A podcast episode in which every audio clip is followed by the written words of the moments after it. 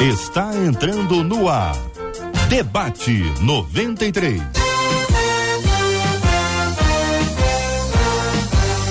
Realização 93 FM. Um oferecimento série The Chosen. A história de Jesus como nunca antes contada. Baixe o aplicativo e assista agora. Os Escolhidos.tv.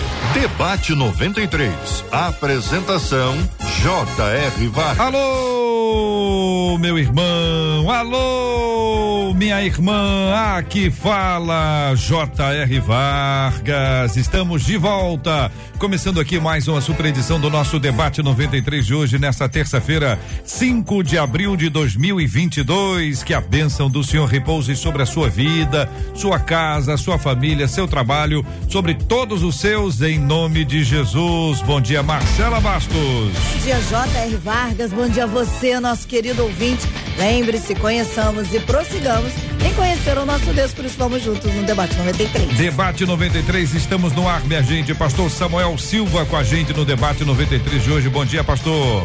Bom dia, JR. É um prazer, uma alegria estar mais uma vez aqui. Que o Senhor nos use que a gente possa ter um tempo esclarecedor em nome de Jesus. Mestre André Luiz nos estúdios da 93 FM. Bom dia, bem-vindo. Bom dia, J.R. Vargas. Bom dia aos ouvintes, Marcela Bastos e os demais debatedores. Pastora Laudijane Veloso, diretamente de Brasília. Muito bom dia, pastora. Seja bem-vinda ao debate 93 de hoje um ótimo dia, alegria estar com todos os ouvintes e com essa equipe aqui maravilhosa. Que hoje seja para lá de bom, em nome de Jesus. Amém. Que assim seja. Estamos agora, minha gente, gravando um vídeo para o Instagram da 93 FM. Você que curte o Instagram da 93, você que visita lá o Instagram para saber as novidades, para acompanhar as imagens, as fotos, os vídeos, saber do louvorzão da 93, corre lá já já, em alguns minutos, estará disponível mais um vídeo do Debate 93 lá no Instagram, Rádio 93.3 FM. Não, ponto 3 não.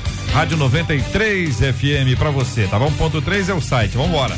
Tem tanta informação hoje para você que eu quero convidar você a estar com a gente de ponta a ponta. Quero convidar você a nos acompanhar pelo rádio em 93,3, o aplicativo, o app da 93 FM sempre disponível também para você. Você participa com a gente também aqui, minha gente, ó, pelo WhatsApp da 93 para mandar perguntas, comentários, para fazer as suas observações, para responder às nossas pesquisas. 21 96803 8319 21 96803 8319. Estamos transmitindo agora na página do Facebook da 93 FM, página do Facebook da 93.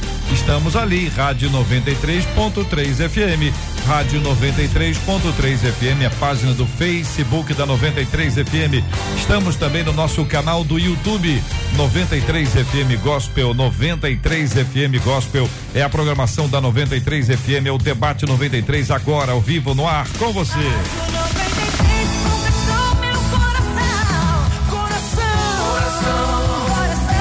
Ouvinte contando repetidas vezes a Bíblia fala sobre ser uma pessoa sábia.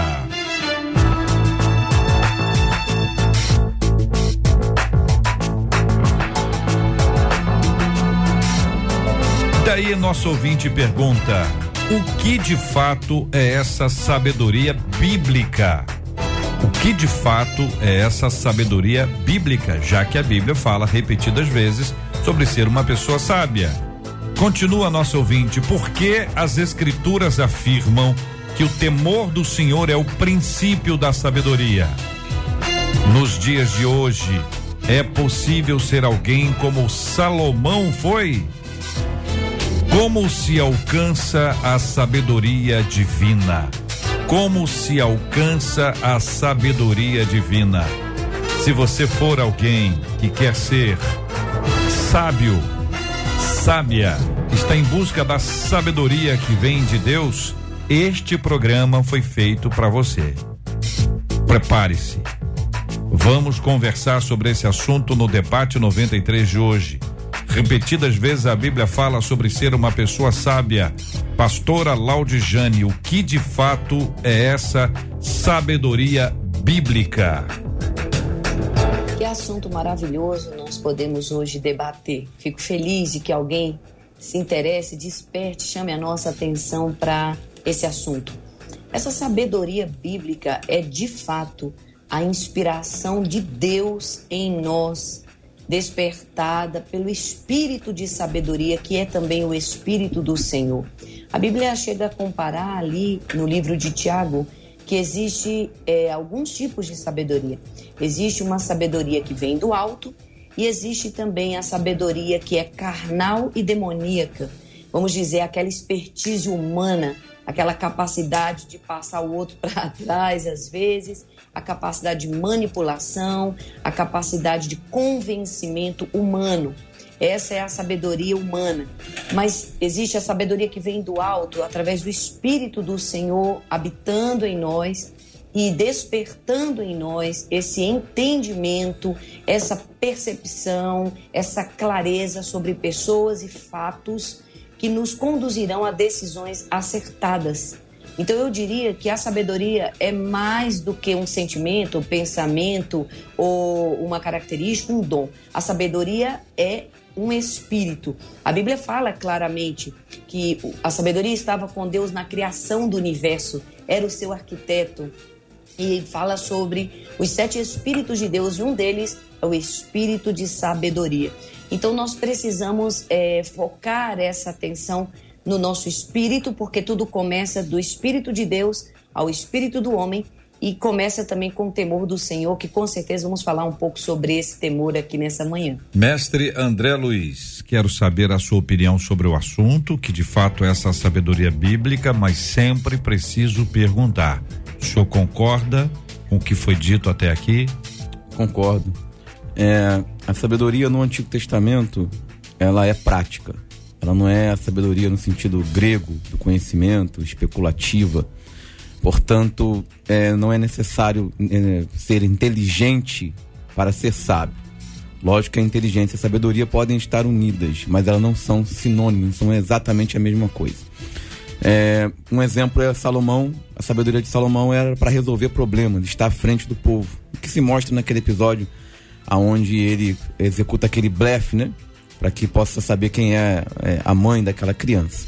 No Novo Testamento, a sabedoria tem a ideia de espiritualidade. Paulo vai dizer aos Coríntios, por exemplo, que não são muitos segundo a carne que são sábios. Ele vai constatar essa sabedoria natural, que existe essa sabedoria natural entre as pessoas e essa sabedoria espiritual. Então, no Novo Testamento, é, também a sabedoria prática, mas é o conhecimento espiritual.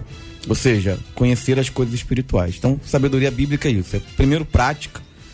É, saber viver e segundo, conhecer as coisas espirituais. Pastor Samuel, sua opinião sobre esse assunto, se o senhor concorda com seus antecessores? Concordo. É, eu acho que a gente já conseguiu dar uh, um, uma visão bem abrangente do tema. É, no dicionário, né, uh, a palavra sabedoria significa conhecimento extenso ou profundo de várias coisas ou de um tópico em particular. Então a sabedoria ela está, lógico, ligada ao conhecimento, mas uh, existe também uh, a intervenção divina e contra isso não tem argumento. A pessoa pode não ter conhecimento nenhum daquele determinado assunto, mas a partir de uma revelação divina ela passa a ter sabedoria, né, para gerir, para lidar, né? Eu acredito que uh, à luz da Bíblia, a, a sabedoria vem ao homem ou a partir de um conhecimento que ele vai acumulando ou a partir de uma revelação específica num determinado momento, para que ele tenha a capacidade de resolver problemas, né? Uh, ou, ou de manter situações boas.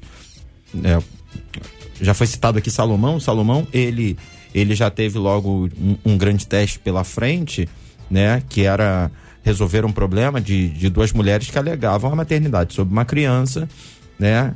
E, e ele acredita que, debaixo de uma revelação de Deus, debaixo de uma instrução direta do Senhor, ele consegue resolver aquilo. Mas a gente precisa lembrar que o pedido dele para ser sábio uh, não necessariamente foi para gerir, uh, para resolver, solucionar problemas, mas foi para manter o reino do seu pai, né? Ele queria sabedoria para que tudo aquilo que deu certo nos dias de Davi continuasse dando certo também nos seus dias. Então, tanto para resolver problemas quanto para manter situações que são favoráveis, né? A sabedoria bíblica ela e a sabedoria divina, ela está disponível para nós e para aqueles que buscam. E quanto ao temor, temor é respeito, né? Temor não é ter medo. Temor já já. Ok. Temor já já. Vamos já já chegar aí no temor. Temor do Senhor como princípio da sabedoria, como pensa e pede a nosso ouvinte a sua fala sobre esse assunto, a próxima etapa para onde nós vamos. Antes disso, duas questões aqui. Uma delas, o que é palavra de sabedoria? O que significa isso? Como explicar palavra de sabedoria? O que é isso? E a segunda coisa é a referência que Tiago especialmente faz a respeito de sabedoria, as descrições, as distinções que Tiago apresenta. E exatamente as duas questões para nossa reflexão. Mestre, podemos começar com o senhor? Amém. Palavra é, de sabedoria. Eu acredito que a palavra de sabedoria está ligada muito a conselho, a ser um conselheiro. Vamos pegar um exemplo do Antigo Testamento. José, ele tem uma, uma revelação em sonho sobre o que vai acontecer. E Faraó não sabe o que fazer a partir daquela informação. Então, a, a, a sabedoria é não apenas conhecer a informação, mas usar aquela informação de uma maneira é, positiva. E aí José diz, olha, construa celeiros, é, guarde no tempo da abundância, no tempo da escassez você, você usa. Isso é uma palavra de sabedoria, que aparece no aconselhamento, que aparece numa orientação, que aparece, numa mensagem pregada, no ensinamento. Então acredito que está muito ligado a uma direção de Deus. Uhum. É, você olha uma situação muito complexa, muito difícil, e de repente alguém recebe uma palavra de sabedoria, uma iluminação e você diz, nossa, eu não tinha enxergado isso, eu não tinha visto como isso podia ser resolvido. Uhum. Então, para mim, vai nessa linha. Uhum. É, não seria uma palavra de revelação, de conhecimento, de coisas que vão acontecer, mas uma palavra de direção, de orientação, uhum. mais ligado ao conselho. Pastora Laudijane, a senhora concorda com essa definição do, do mestre André e o que acrescenta, caso concorde? Concordo e acrescento. O apóstolo Paulo, em Coríntios capítulo 12, nos falando ali sobre os dons espirituais, versículo 8, ele fala: A um é dado pelo Espírito a palavra de sabedoria. Então, é algo que você realmente percebe que vem direto de Deus para o coração daquela pessoa, não não está baseada na inteligência, na perspicácia, é, na criatividade e nada disso. É uma palavra é, revelada, é uma palavra vinda do, do céu mesmo para o coração, assim como os outros dons se manifestam vindos da parte do Espírito de Deus, a palavra de sabedoria também é dada dessa forma. E, e, eu acredito, como ele, que é uma palavra de conselho assertivo. É uma palavra que vem realmente para trazer direção clara e vem para tirar qualquer tipo de dúvida, qualquer tipo de encantamento, qualquer tipo de percepção que não seja da vontade de Deus. É nisso que eu acredito, que o Espírito Santo se move, dando-nos, através do seu Espírito, é, diretamente ao entendimento humano, aquilo que só poderia vir do céu. Pastor Samuel Silva. É, eu concordo. E eu, eu só não colocaria dentro de uma caixinha. Né? Eu acho que palavra de sabedoria pode ser, como foi dita, palavra de conhecimento e pode também ser uma palavra de revelação direta. Né? Algo que é totalmente desconhecido, que não faz parte de um campo de pesquisa, de um campo arqueológico, algo que a gente não, não, não fazia a menor noção da existência e naquele momento o Espírito Santo vem e, e ministra o nosso coração. Né? É, acredito que em, muitas em, em muitos momentos, homens de Deus foram sábios à luz de uma revelação, de algo que o Espírito Santo colocou no coração deles e que norteou decisões e que fez com que houvesse uma boa manutenção daquilo que já estava acontecendo, uma vigilância acerca daquilo que, que precisava ser guardado. Né? É, Tiago, no, no, no, no versículo 5, né? carta a, a, a Tiago, capítulo 1, versículo 5, diz assim: Se algum de vós tem falta de sabedoria, peça a Deus que a todos dá liberalmente. Então, a gente. Eu acho que a palavra de sabedoria, sobretudo, é, é uma palavra vinda de Deus. Vinda de Deus. Se ele está iluminando uh, um campo arqueológico que você já pesquisou, se ele está iluminando um laboratório de experiências que você montou ao longo da tua vida, dizendo, ó, usa disso aqui para ajudar o seu irmão e tal, ok. Se ele está trazendo uma revelação direta para aquele momento, que é algo que você desconhecia, mas que vai nortear a vida da pessoa, ok também. eh, volto a dizer, eu só não colocaria dentro de uma, de uma caixinha especificamente. É isso ou é aquilo. Não, é uma direção de Deus para a vida uh, daquela pessoa que está recebendo ou para a vida de alguém que essa pessoa está ministrando. Mas o senhor concorda com o que afirmou a pastora, citando o texto bíblico, de que é um dom? Claro, claro. É um claro. dom. Então nós temos o dom, que aí é a palavra de sabedoria, dentro dessa lista de dons. E temos agora Tiago ah, dizendo que a gente pode pedir a Deus, aliás, diz que todos podem, que a todos dá liberalmente nada lhes impropera, não manda cobrança, não manda fatura, não joga na cara. Mais adiante, o mesmo livro, Tiago vai apresentar uma distinção. Aí eu peço a vocês que nos ajudem a entender, a começar pela pastora ah, este aspecto que envolve sabedoria no livro de Tiago. Como podemos aplicar esses princípios bíblicos para a nossa vida hoje, pastora? É, eu acredito que a sabedoria que Tiago está mencionando aí seria a condução de uma vida segundo os princípios e propósitos de Deus, independente de pressões ou de achismos ou de influências do século em que vivemos. Para mim, hoje, uma pessoa viver debaixo é, da condução do Espírito de Deus, é, onde o temor do Senhor desperta a sabedoria na vida dela e ela é conduzida aqui nessa vida terrena, porque nós ainda estamos nesse momento é, numa vida terrena. A Bíblia fala, inclusive, não seja sábio aos seus próprios olhos. Olha a advertência de Provérbios, capítulo 3. Confia no Senhor de todo o teu coração e não te estribes no teu próprio entendimento. Reconhece-o em todos os teus caminhos e ele endireitará as tuas veredas. Então, quando o Tiago vem dizendo, olha, busca a sabedoria, bu é, é, que deseja sabedoria, é, peça a sabedoria, porque Deus vai dar sem cobranças, é, mas não peça de qualquer forma. Peça com fé, não duvide, para não ser como uma onda, né? Que hora está lá no pico da coragem, da força, do entendimento, da revelação, e hora está lá no subsolo da aflição, do desespero, da dúvida.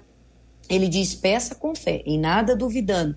Ou seja, é a disposição mesmo espiritual e alinhando também aí emoções e físico de viver segundo a orientação de Deus em tudo, desde o básico onde vou, como faço, com quem vou, porque faço, dá-me motivação correta, dá-me graça, é, ajuda-me, fortalece-me, encaminha-me, é, como hoje, quando antes de começar esse debate, Senhor, põe a palavra na minha boca. Eu posso ter estudado livros de sabedoria minha vida inteira, eu posso ter buscado entendimento através de, de pessoas maravilhosas usadas por Deus, mas se o Espírito não traz a você naquela hora a palavra assertiva, você pode falhar. Então é, é, é uma dependência, eu, eu chamaria uma vida em sabedoria, de uma vida em dependência. Falo muito sobre a humildade condicionada também, queridos, a sabedoria. Queria atrair esse ponto aqui, porque a Bíblia diz que o galardão da humildade e do temor do Senhor está totalmente ligado à sabedoria, que será riquezas, honra e vida, né? Hum. Ali no livro de Provérbios, que eu acho que eu é acho, não tenho certeza, é o nosso manual mor dentro da palavra de uhum. Deus sobre a sabedoria. Mestre André. É, a sabedoria ali em Tiago, o Tiago faz é mostrar que a sabedoria ela não é só uma questão cognitiva, capacidade de falar, argumentar, persuadir, expor, mas ela está ligada à virtude. É, acontecia como acontece hoje, né? De alguns grupos de dentro das igrejas, como eu disse lá em Corinto e também na, na comunidade que Tiago escreve, é, em que a sabedoria ela passa a ser divisiva, ela passa a ser egoísta, ela passa a ser carnal. Então, o sábio, né, segundo o conceito de Tiago no Novo Testamento, não é apenas alguém que sabe muito, não é apenas alguém que administra muito, não é apenas alguém que tem uma habilidade de sabedoria que aos olhos do mundo a gente pode enxergar e ver isso, mas é alguém que usa essa sabedoria para abençoar a comunidade. Então, uma pessoa sábia, mas que está usando essa sabedoria para dividir, para enganar, para trazer problemas. Essa sabedoria, aí Tiago vai dizer, ela é carnal, ela não vem do céu, ela não vem do alto.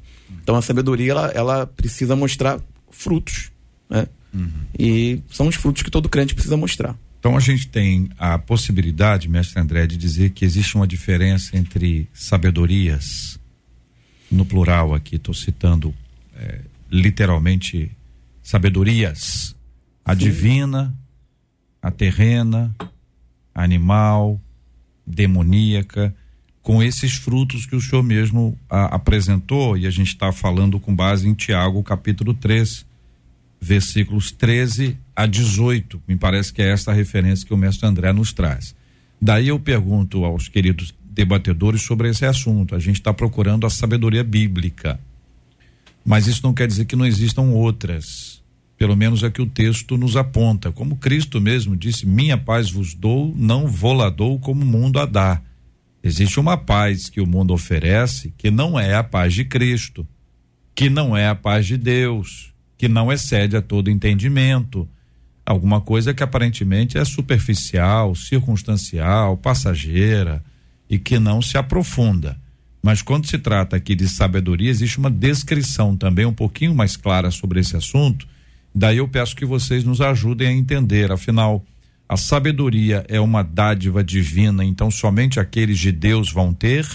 Ou Deus pode dar a sua sabedoria, como ele fez, por exemplo, usando Ciro para ser um libertador do povo de Israel, como ele deu, por exemplo, a Faraó ao escolher José? José foi sábio, foi. E, os, e o faraó que o escolheu? Foi muito sábio. Se ele não tivesse escolhido, ele poderia ter escolhido outro. Aliás, vai escolher um estrangeiro? Vai escolher um homem que foi que era escravo, um homem que foi preso? Teve que ter alguma ação divina ali na mente dele para que isso viesse a acontecer. A gente sabe a consequência disso, mas eu estou pensando aqui que vocês nos ajudem a entender o quanto Deus pode usar e dar a sua sabedoria, porque ele tem um propósito e o quanto a sabedoria que não é divina pode ser usada por gente de Deus, que infelizmente absorve uma sabedoria que não é a bíblica, coloca em prática dentro dos arraiais cristãos em nome de Deus. Aí a comunidade, o povo, a gente fica na dúvida. Afinal de contas, o que que é isso? Esse tipo de estratégia é divina? Se este é um homem de Deus, se esta é uma mulher de Deus, ou homens e mulheres de Deus também, infelizmente, infelizmente, lamentavelmente, ainda assim eles podem utilizar um tipo de sabedoria que não seja a divina. Eu acho que a diferença, é, de repente, para a gente ter uma aplicação prática até mais clara, né, a diferença entre as sabedorias ou a diferença entre os conhecimentos está onde a gente despeja ele. E a maneira que a gente despeja ele. Né? É o que o, o, o mestre estava falando aqui agora há pouco sobre é, os frutos. Né? Você tem um conhecimento, e aí você vai usar esse conhecimento para quê? Você pode pegar um conhecimento bíblico e distorcer para uso pessoal. E aí você vai gerar um problema sério. E alguém que olha de fora com discernimento vai ter autoridade para dizer: essa sabedoria não é divina, esse conhecimento não é divino, porque o uso dele não foi para fins é, que abençoam o povo.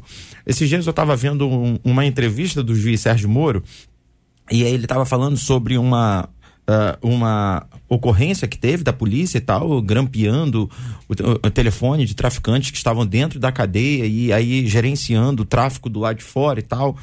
E aí ele foi falando alguns nomes que são dados a determinadas coisas né, a determinadas pessoas. Assim, por exemplo, eles chamavam a droga crack de Ronaldo, né? Uma alusão ao Ronaldo, ao Ronaldinho e tal, que era um craque e tal, né? E aí, num determinado momento da entrevista, ele virou e falou assim: Eu não estou ensinando ninguém aqui a traficar, não, hein? Não estou ensinando ninguém aqui a fazer drogas, não. Tá? Porque em, no momento da entrevista ele fala como é feita a, a cocaína e tal. E ele falou: Não estou ensinando, não. Eu, na verdade, só estou compartilhando com você o conhecimento que a gente acumulou exatamente para destruir esse processo de tráfico que vinha desde o Paraguai até o Rio de Janeiro. Então você vê que a, a pessoa tem um conhecimento, que ela pode pegar esse conhecimento para destruir algo que é muito ruim, ou ela pode pegar aquele conhecimento para, de repente, se ela quisesse, se ela fosse corrompida, fazer com que uh, aquilo que é muito ruim crescesse ainda mais.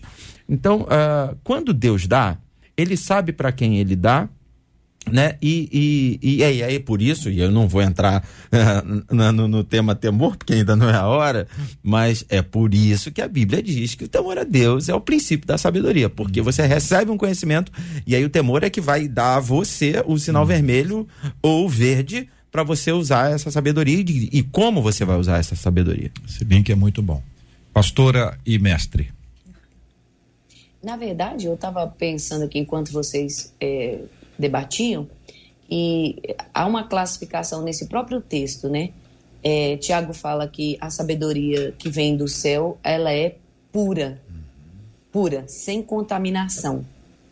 E a que não vem do céu, ela pode ter dois tipos de influência, carne e demônios. Veja que ele fala que ela pode ser carnal e demoníaca, né? Ou até ao mesmo tempo junto, carnal e demoníaca certo? Porque muitas vezes, quando o eu está no comando, está no controle daquele insight, daquela ação, daquela percepção, demônios se atrelam ali para tentar influenciar, né? E influenciam muitas vezes em decisões, em conselhos, em atuações das mais diversas. Então já foi muito bem citado aqui, por exemplo, pessoas humanas têm sabedoria, óbvio, nós temos sabedoria. Você tem a sabedoria de fazer um alimento, você tem a sabedoria de fechar um negócio, de, de fazer uma compra, você tem a sabedoria de fazer é, uma participação através de um, de, um, de um certo assunto numa palestra. Você tem, Deus dotou o ser humano de inteligência e de uma sabedoria que já é, vamos dizer, nata do humano. Mas a gente precisa passar no crivo da pureza. O que faço e o que digo e como ajo debaixo dessa aparente sabedoria é puro? Ou seja, vamos perguntar qual é a minha motivação? O, o, o pastor Samuel falou. Está é, tá trazendo que tipo de benefício ou malefício? É egoísta ou, ou, ou é altruísta? É santo ou é impuro? É, tem ganância? Tem ciúmes? Tem inveja? É, tem é, é, talvez prejuízo para alguém? Essa minha ação ou reação ou palavra. Então, tem vários crivos que a própria sabedoria de Deus nos traz e a palavra de Deus nos ensina, é, pelas quais nós podemos nortear e saber se o tipo de coisa que temos experimentado, visto, ouvido de outros, é, é, passa pelo crivo da palavra de Deus. Essa, André. É, a pastora Laudiane explicou muito bem. Só vou colocar um detalhe que é, é, é, graça comum, né? Como a gente chama na teologia, essa ideia de que Deus dota os seres humanos de várias habilidades. Então, é, a pessoa pode não ser cristã e pode ser sábia, não com a sabedoria bíblica, mas com a sabedoria natural. Falsos mestres, por exemplo, eles detêm inteligência e sabedoria. A fonte, logicamente, que não é divina. Porque para você criar um engano, para você criar um sofisma, para você criar um ardil, você precisa ter capacidade para fazer isso. Então, é, a gente vê várias vezes Paulo, João, falando quanto esses grupos né, de sábios. É, era gente sábia que dizia que Jesus não tinha um corpo real, não tinha encarnado realmente, não tinha ressuscitado realmente, mas não sábios segundo Deus, sábios segundo a carne ou também sábios segundo é, uma força maligna, não é? Por isso que a sabedoria ela não é só uma capacidade cognitiva. Ela está além do talento. Quando se a gente enxergar a sabedoria só como talento, nós vamos ser enganados. Uhum. Por isso que Deus nos dá discernimento e a palavra para você pode ver alguém talentoso no, no construir, talentoso é, no argumentar, mas aquilo ali está completamente fora da fonte da verdadeira sabedoria. É, o texto de Tiago, capítulo 3, ele nos ajuda a identificar o tipo de impacto gerado por essa sabedoria que não é a divina, que não é a bíblica. Esse ambiente ele fica recheado de inveja e é um coração invejoso, é uma inveja, inveja amargurada, sentimento faccioso, ou seja, dividido, inveja, mais uma vez o sentimento faccioso se, se repete, confusão e aí termina no versículo 16, dizendo: e toda espécie de coisas ruins. Não sai nada positivo disso. Veja que não é o assunto aqui se prepara o arroz, se não prepara é, é, é uma sabedoria estratégica, intencional e ela não é divina. Ela é terrena, ela é animal e ela é demoníaca, segundo o versículo 15 de Tiago, capítulo 3. Então é isso que está diante de, de nós. Então, na lógica aqui, aí vamos botar uma lógica humana, não há razão para alguém almejar uma sabedoria dessas, tendo disponível a sabedoria bíblica, divina. Se Deus dá a todos liberalmente, por que é que a gente vai gastar tempo da nossa vida montando uma estratégia humana, criando estratégias que são para dividir, para ferir, para machucar, enquanto a gente pode utilizar uma que vai ser uma bênção, que vai pacificar, vai harmonizar e a gente vai ter a glória de Deus sendo manifestada porque está tudo acontecendo para a glória dele. Aí a gente conecta ao temor.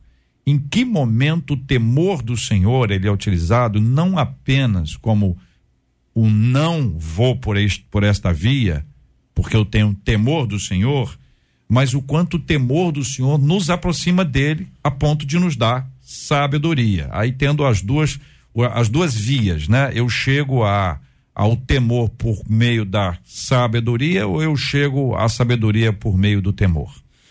Então, é, vamos imaginar a Bíblia como o nosso campo arqueológico, como o nosso campo de estudo, né?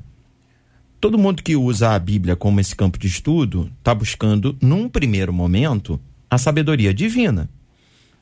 Só que a aplicação dessa sabedoria, ela precisa se manter divina. E aí eu acho que o temor faz toda a diferença. Porque, infelizmente, existem pessoas que fazem da Bíblia o seu campo arqueológico, mas na hora da aplicação da sabedoria, acabam distorcendo os ensinamentos bíblicos para o seu uso próprio.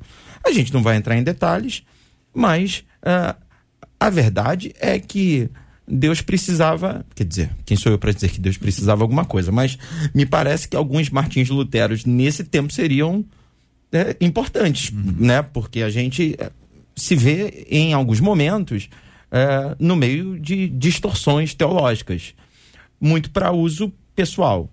E aí, quando a Bíblia diz que o temor a Deus é o princípio da sabedoria, é porque essa sabedoria divina, ela, na minha concepção, ela só existe quando ela é aplicada, né? Sem que haja uma distorção aquilo que você juntou de conhecimento bíblico, né? Uh, então, uh, alguém pode dizer assim, não, o temor então não está no princípio, porque antes da aplicação da sabedoria vem o estudo, né? Vem a, a pesquisa, é, mas a pesquisa ela já é feita debaixo desse temor.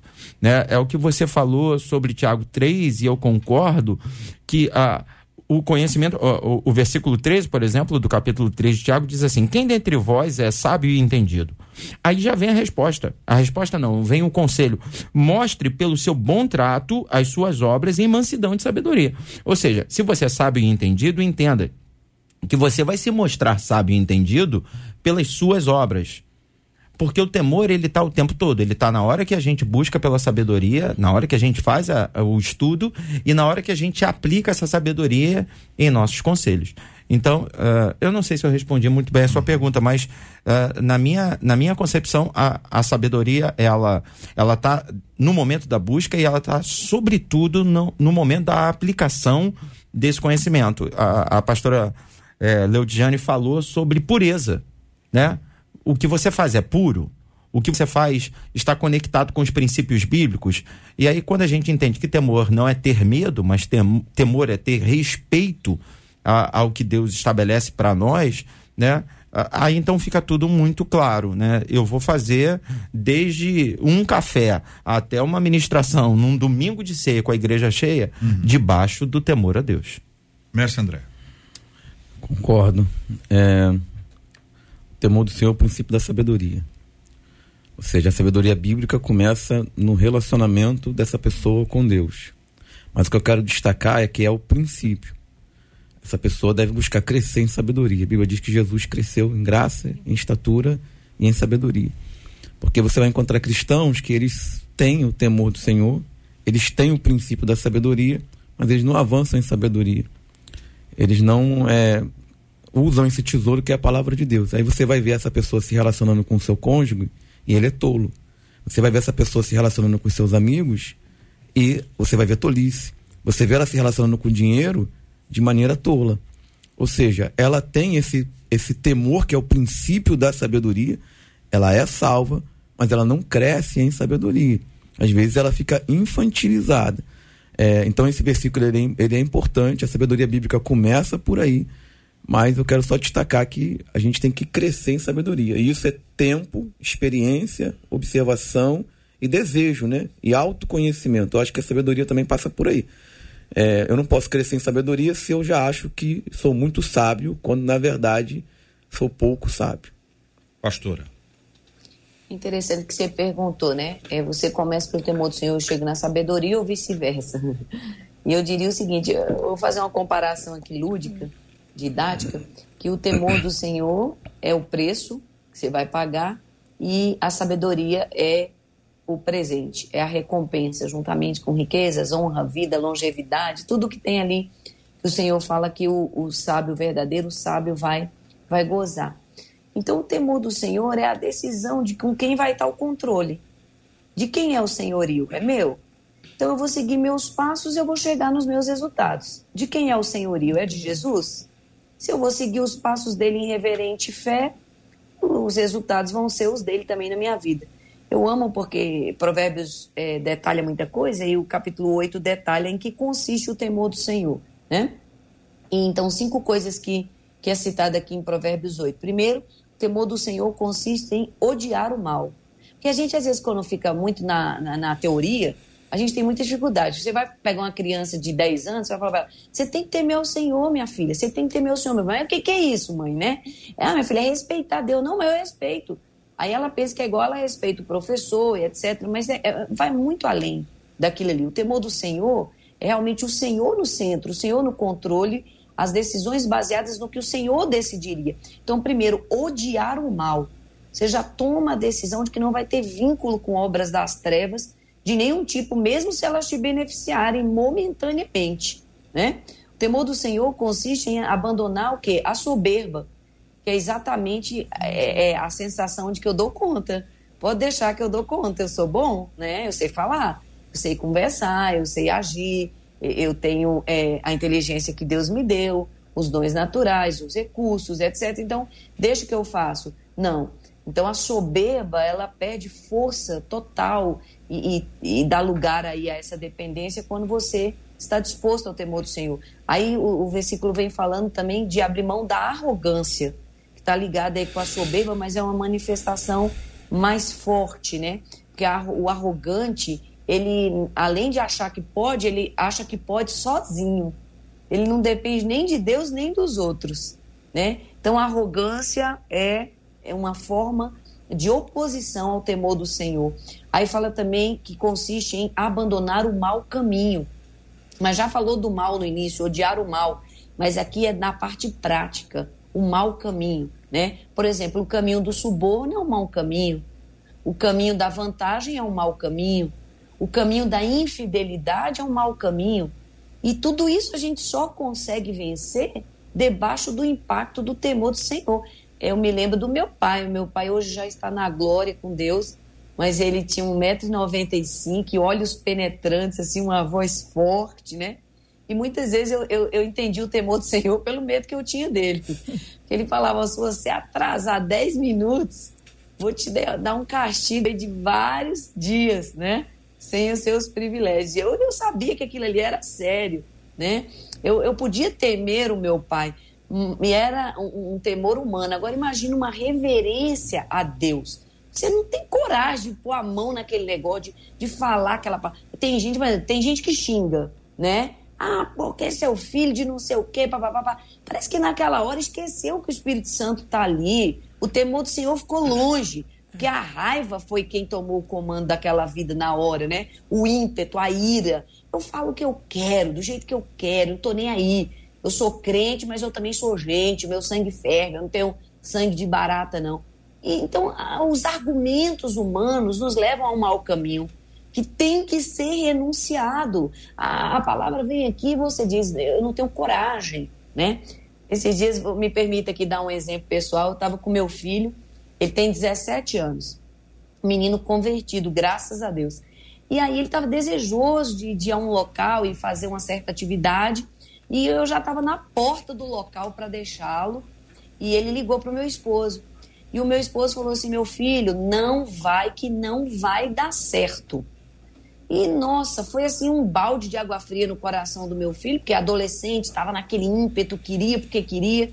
E aí a última atitude nossa foi ligar para o pai para ouvir a opinião do pai, e o pai foi terminantemente contra, falou: "OK, ó, não, não, não acho que é adequado, não, você não deve entrar nesse projeto aí". E aí, meu marido terminou dizendo assim: Mas ainda vou deixar a decisão nas suas mãos. Você vai fazer 18 anos.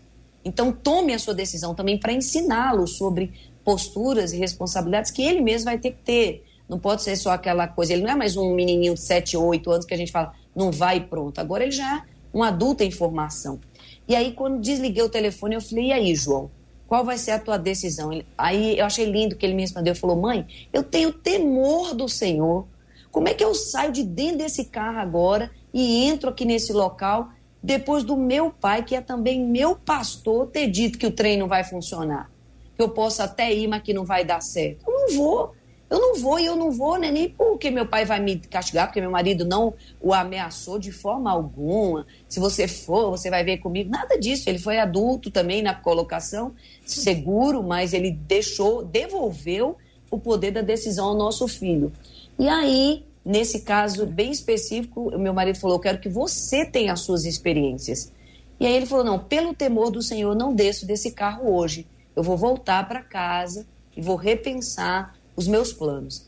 E aquilo assim me, me tocou bastante, porque eu falei: Bom, isso é literalmente abrir mão da arrogância, da soberba e daquele momento de um mau caminho, segundo o conselho do seu pai, né? Uhum. E depois foi interessante, foi lindo demais ver Deus honrar assim, a postura do meu esposo, porque meu filho chegou em casa e poucos minutos depois algo tão significativo de bom aconteceu para ele que mostrou que o pai dele estava certo. Então assim, eu, eu vi que Deus nos presenteou como família com essa experiência, porque eu sei que o João vai levar isso para a vida dele. Falou, caramba, mãe, eu ouvi meu pai, eu não fui, olha que, que graça que Deus está me dando aqui agora. Eu falei, meu filho, que bom. Eu me alegro. Isso é o temor do Senhor sendo vivenciado. E aí o texto termina falando da boca perversa, né? Que o temor do Senhor consiste em aborrecer essa boca perversa, porque a, a língua é esse órgão que, se você dominar, você domina tudo mais, diz a palavra. Então, o, o, o temor do Senhor é um caminho longo, o temor do Senhor é um caminho constante, o temor do Senhor é um caminho que você decide por ele todo dia. Essa é a minha visão. Qual é o texto bíblico, pastora? Provérbios 8, Provérbios. E no caso aqui eu acabei de citar o verso 13. 8, 13. Para que os nossos ouvintes façam suas pesquisas, quero agradecer pela palavra e pelo exemplo pessoal. Pedir que a senhora, por gentileza, dê um abraço no João, em nome de todos os nossos amados ouvintes. São 11 horas e 45 minutos. Uma outra pergunta que chega da parte da nossa ouvinte, minha gente, é nos dias de hoje: é possível ser alguém como Salomão foi? pastor Samuel está querendo que Luteros apareçam. Salomão. Seria bom também, né? Tem jeito, mestre? Para governar o Brasil. É, já pensou? Tem Salomão, mas ó, tem que o Salomão do início, vem, né? vem no pacote, o pacote todo. Só do início. Não dá para falar assim, não quero o Salomão do começo, não. É o Salomão é Salomão. Tem tem tem é impressionante, né? É. Até para poder explicar isso, como uma pessoa tão sábia chega no ponto que ele chegou. É uma pergunta de uma das ouvintes que eu queria, já que você tocou no assunto, já está recolocar no bolo. Uma das ouvintes pergunta: tudo bem, Salomão pediu sabedoria, mas no final fez o que fez, junto com uma outra pergunta de uma outra ouvinte que diz: então, existe uma maneira certa de se pedir sabedoria? Ele se desviou do. Então tem, tem que explicar, porque a gente tem gente que está conhecendo a fé agora e o que que Salomão fez? O que que Salomão arrumou? Quem é que pode fazer um resuminho aí do que, qual foi o, o, o problema que vocês apontam para querer o Salomão do começo e não o pacote inteiro? Eu vou eu falar acho... 30 segundos e passo a palavra aí, perdão. Eu, porque eu fiz um resuminho para mim esses dias ah. atrás sobre a história de Salomão. E eu vou fazer me o mesmo, bem prático aqui, bem, bem claro. Salomão começou dizendo para ti. Se você ler lá, se você examinar, a intenção do coração dele era para ti, para ti, para ti. Chegou um momento que a grandeza, a riqueza, a sabedoria entrou de forma tão forte. Aí ele começou a dizer para mim, para mim, para mim. E aí ele se desviou. Fico por aqui e passo a palavra aos meus colegas. Hum. É, Salomão fez o pedido de maneira, de maneira correta.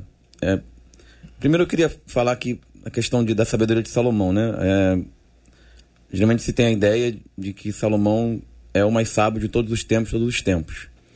É, depende de como você interpreta o texto. O texto diz que é, antes de ti, depois de ti, não haverá outro tão sábio quanto você. Está falando dos reis especificamente, ou seja, não haverá outro rei tão sábio quanto você ou quanto outro homem tão sábio quanto você. Para mim não está tão claro que está falando um outro homem tão sábio quanto você. É, e também não está tão claro que é tão literalista, uhum. né? O que Deus quer mostrar ali é o tamanho da dimensão da sabedoria de Salomão. Então quero pontuar que, na minha opinião, isso não é muito claro, que Deus está vaticinando que Salomão é o mais sábio desde que começou até terminar. É, e Salomão, é, a, a, Bíblia prova a sabedoria de Salomão nos seus atos, na sua grandeza, mas o sábio, ele por vezes é tolo também. Ser sábio não significa estar totalmente ausente, é, a, a tolice está totalmente ausente. E Salomão, o que ele vai fazer é cometer um erro, e esse erro vai ser a base, uma tolice, né? E essa tolice vai ser a base. Ele vai multiplicar é, mulheres, porque ele queria fazer é, diplomacia, então ele vai casar com essas mulheres. Para agradar essas mulheres, ele vai permitir o culto, né? vai permitir a idolatria, e a partir daí ele vai se perder. Então, é, é um, eu quero aqui destacar que isso é um, uma exortação para nós. Às vezes nós estamos crescendo em sabedoria, e às vezes uma tolice, um desvio, é um, uma, uma porta que se abre e, a, e aí você vai ver alguém tão sábio é, passar por uma situação como a, a que ele passou, né? Deus começou a multiplicar inimigos uhum. e depois vai reverberar no, no que vai acontecer com Roboão. Uhum. Ou seja, a tolice, e como a sabedoria, ela, ela, ela vai reverberar em filhos, uhum. em netos. É, foi dito aqui, não me lembro quem falou da humildade, né? Acho que foi o pastor de Jane. É, eu acho que é isso. Você está crescendo em sabedoria? Fica humilde permanece no temor, porque não significa que você em algum momento pode tropeçar e passar a ser tolo. E é possível alguém hoje ser Salomão? Como Salomão? É, eu, eu acredito que Deus tem pessoas muito sábias, tem levantado pessoas sábias. Acredito que cada pessoa é uma pessoa, ou seja, é, acho muito difícil dizer. É, por exemplo, existem vários locutores, mas não existe um locutor como o J.R. Vargas. O J.R. Vargas é o J.R. Vargas, o outro locutor é o outro locutor. É, mas eu acho que Salomão sempre vai ser uma referência de sabedoria, como José é uma referência de sabedoria, como Daniel é uma referência é, de sabedoria. E acredito que também hoje Deus tem levantado na, na, na sua igreja também pessoas sábias para poder é, guiar a igreja, para poder abençoar a igreja. Mas é, não sei responder diretamente se há, há, há, alguém mais sábio que Salomão ou não. Acho que essa questão não está muito clara no texto. É, eu acho que a Bíblia é a nossa vitrine, né? Então, eu concordo com o mestre André, Salomão é uma referência para nós. Mas acredito de verdade, principalmente com o fato da gente contar com o advento da cruz, né? Com o fato da gente ter é, a nosso favor né, o conhecimento de Cristo, né? E, e aí a gente está falando da, da, sua vinda ao mundo e tal. É, eu creio de verdade que Deus pode levantar homens como Salomão, diferentes, uhum. né? Assim como né, o mestre André falou aqui, há locutores e locutores, há sábios e sábios. Uhum.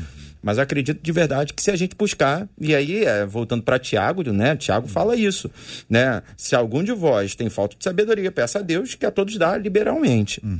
Agora, é, sobre a trajetória de Salomão, é, numa fala anterior do mestre André, a, a, a gente estava falando sobre o temor a Deus como princípio, e aí ele destacou, e eu acho é, que foi um destaque muito relevante sobre não ficar só no princípio, mas você desenvolver. Talvez um dos problemas de Salomão foi não manter a sabedoria. Ele mesmo, quando escreve Provérbios, ele dá várias dicas né, de como é, desenvolver sabedoria, de como manter, mas que ele mesmo em alguns momentos não aplicou na sua própria vida. Por exemplo, Provérbios 13, 20 fala: O que anda com sábios ficará sábio. Isso, isso é, é, é uma orientação, isso é um conselho maravilhoso, porque tem hum. gente que começa bem, mas que é levado para um lugar de autossuficiência e para de ouvir conselhos, é. para de, de, de, de absorver né, uh, exemplos. Oséias 6,3 diz: Conheçamos e prossigamos em conhecer ao Senhor. E quando você vai lá para a fonte do texto, a palavra conhecer, na verdade, tem a ver com comunhão. Então, é tenhamos comunhão e prossigamos em ter comunhão com o Senhor. O conhecimento está muito ligado ao andar junto né? Talvez Salomão ele tenha uh, deixado de ouvir, deixado de observar. E falando em observação, só um último texto que ele mesmo escreveu, Provérbios 24, 32, diz assim: O que eu tenho visto, o guardarei no coração, e vendo, recebi instruções. Uh, Salomão fala sobre nós analisarmos os pequenos reinos, sobre os gafanhotos, sobre né, as aranhas, ele vai falando sobre a importância de você ser um observador e tal, mas parece que ele vai perdendo um pouco disso. Então, aquele que está de pé, tome cuidado para que não caia. A gente precisa buscar a partir do temor a sabedoria de Deus, aplicar a partir do temor, mas desenvolver a cada dia mais essa sabedoria. É que talvez, pastor, é, a, a vida é dinâmica, né? É, é você pega Elias, pega Elias lá no Monte Carmelo e faz a foto. Aí depois você pega o mesmo Elias na caverna e faz a foto. Outra pessoa. É, né, é o mesmo Elias em momentos de, distintos, né? Tá vivendo as nuances da vida. Todo mundo na vida tem um momento de alta, momento de baixa, passa por dificuldade, passa por luta, é, tá rompendo em fé. Outro dia a pessoa, meu Deus do céu, alguém ajuda, Deus abençoa, levanta pessoas para que ela seja abençoada. E aí eu termino aqui é, para poder lembrar aos nossos ouvintes que a gente está falando de uma sabedoria divina e todas as vezes que a gente fala da sabedoria de Salomão deveria estar apontando para Deus e não para Salomão. É uma praxe da natureza humana, é uma prática nossa, apontar para o ser humano e dar a ele a glória. Se Davi tivesse ido lutar com a roupa lá, com a armadura de Saul, se o, o, o Golias tivesse atingido Davi, mas tivesse sido defendido pela armadura, glória a Saul. Glória a Saul. Deus às vezes tira toda a proteção para que a glória seja dele, como vaso de barro nas mãos do Senhor, para que brilhe, para que seja glorificado aquilo que ele nos deu. Então, prefiro olhar e imaginar que Deus está levantando pessoas cujos nomes são diferentes. Pode ser Laudijane, pode ser André, pode ser Samuel, a quem Deus tem dado sabedoria. Não é Salomão, como disse o mestre André. Cada um tem o seu jeito, mas todo mundo pode hoje ser levantado por Deus para ter a sabedoria que é dele. Agora lembre-se de glorificar a Deus quando ele usa a sua vida com a sua sabedoria. Não bata no peito e diga: Eu sou demais. Busque a Deus e agradeça a Ele. Amém.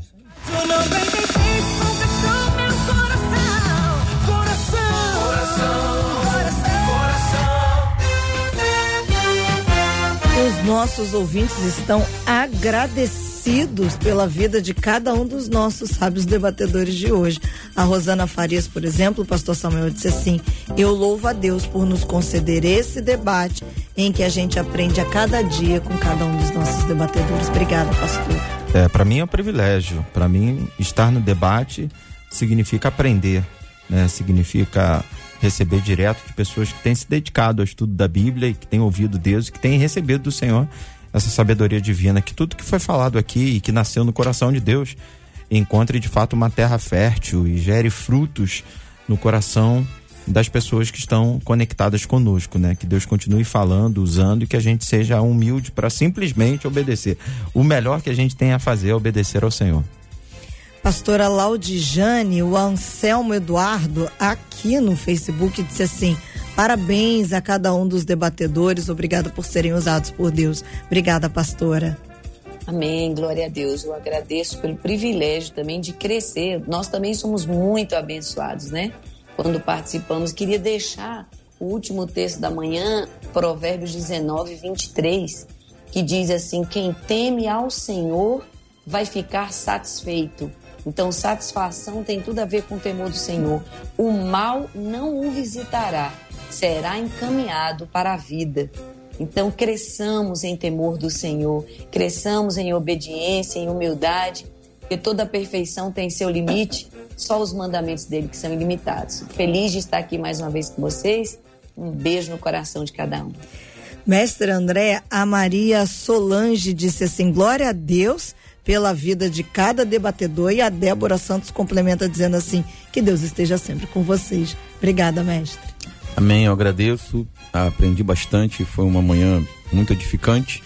E quero deixar um versículo, não me lembro a divisa exatamente, mas é Provérbios: o coração do tolo está à esquerda, mas o coração do sábio se inclina para o lado direito. Ou seja, a sabedoria é movimento, a sabedoria não é passiva. Por que movimento? Porque o coração naturalmente é do lado esquerdo, mas o coração do sábio se inclina para o lado direito. Se para ser sábio, tem que querer ser sábio. JR, eu termino com a Paula Fernandes aqui no YouTube dizendo: eu gostaria de parabenizar aos debatedores, mas quero dar um destaque especial aqui com a preocupação do JR, porque eles se preocuparam em todo o tempo com o entendimento dos jovens na fé. Assim, o programa fica de fácil entendimento e aprendizado todos os dias. 93 FM, vocês estão de parabéns. Louvado seja o nome do nosso Deus e Pai. Nós agradecemos o carinho dos nossos ouvintes, as orações sempre fundamentais a oração é fundamental para a existência de um programa como esse há tantos anos no ar. Eu peço, reitero a necessidade da oração. Nós vamos orar juntos nesta hora, pedindo a Deus sabedoria, mestre. Amém. Pedindo a Deus sabedoria. Sabedoria para colocar em prática na nossa vida. Sabedoria para o nosso dia a dia. Sabedoria para quem está procurando uma resposta tem que tomar uma decisão. Sabedoria para quem tem ensinado e para quem precisa aprender. Sabedoria para dar uma resposta e sabedoria para nada responder. Sabedoria. Temos orado pela cura dos enfermos, pelo consolo aos corações enlutados e vamos continuar assim em oração.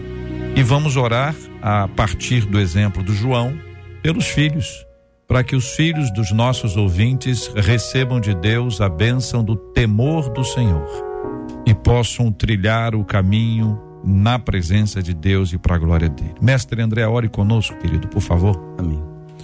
Senhor Deus Todo-Poderoso, em nome de Jesus, teu filho, eu peço que o Senhor nos conceda sabedoria e graça e humildade. Nós queremos aprender mais, crescer em sabedoria e abençoarmos os nossos irmãos e aqueles que nos rodeiam. Abençoa cada um que está ligado, aqueles que vão ouvir depois. Nós queremos agradecer, porque eu acredito que sem gratidão não existe sabedoria. Tu é a fonte de todas as coisas. Nós te amamos, confiamos em ti, em nome de Jesus. Que Deus te abençoe.